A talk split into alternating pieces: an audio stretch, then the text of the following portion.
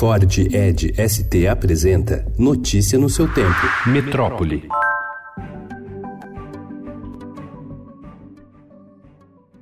Um funcionário público aposentado de Minas Gerais se tornou a primeira pessoa na América Latina a receber uma nova terapia celular que vem revolucionando o tratamento do câncer nos Estados Unidos e na Europa. Menos de 20 dias depois de ser submetido ao tratamento feito a partir das próprias células, o paciente já apresentava remissão da doença. Nos próximos meses, outros 10 pacientes devem passar pelo tratamento criado no Hemocentro do Hospital das Clínicas de Ribeirão Preto.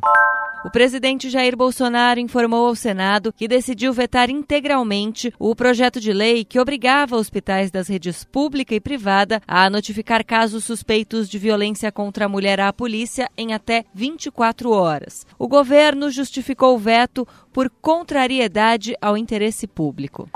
O governo de Nicolás Maduro negou ontem que a Venezuela tenha relação com o óleo encontrado em 150 praias do Nordeste brasileiro. Análises feitas pela Marinha e pela Petrobras indicaram que o poluente tem origem venezuelana.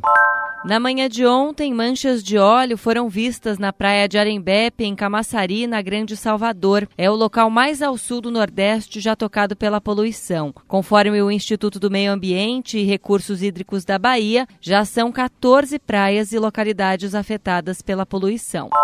Luz que cuida de mim, que acalma meu coração, me acolhe com seu abraço afasta a solidão.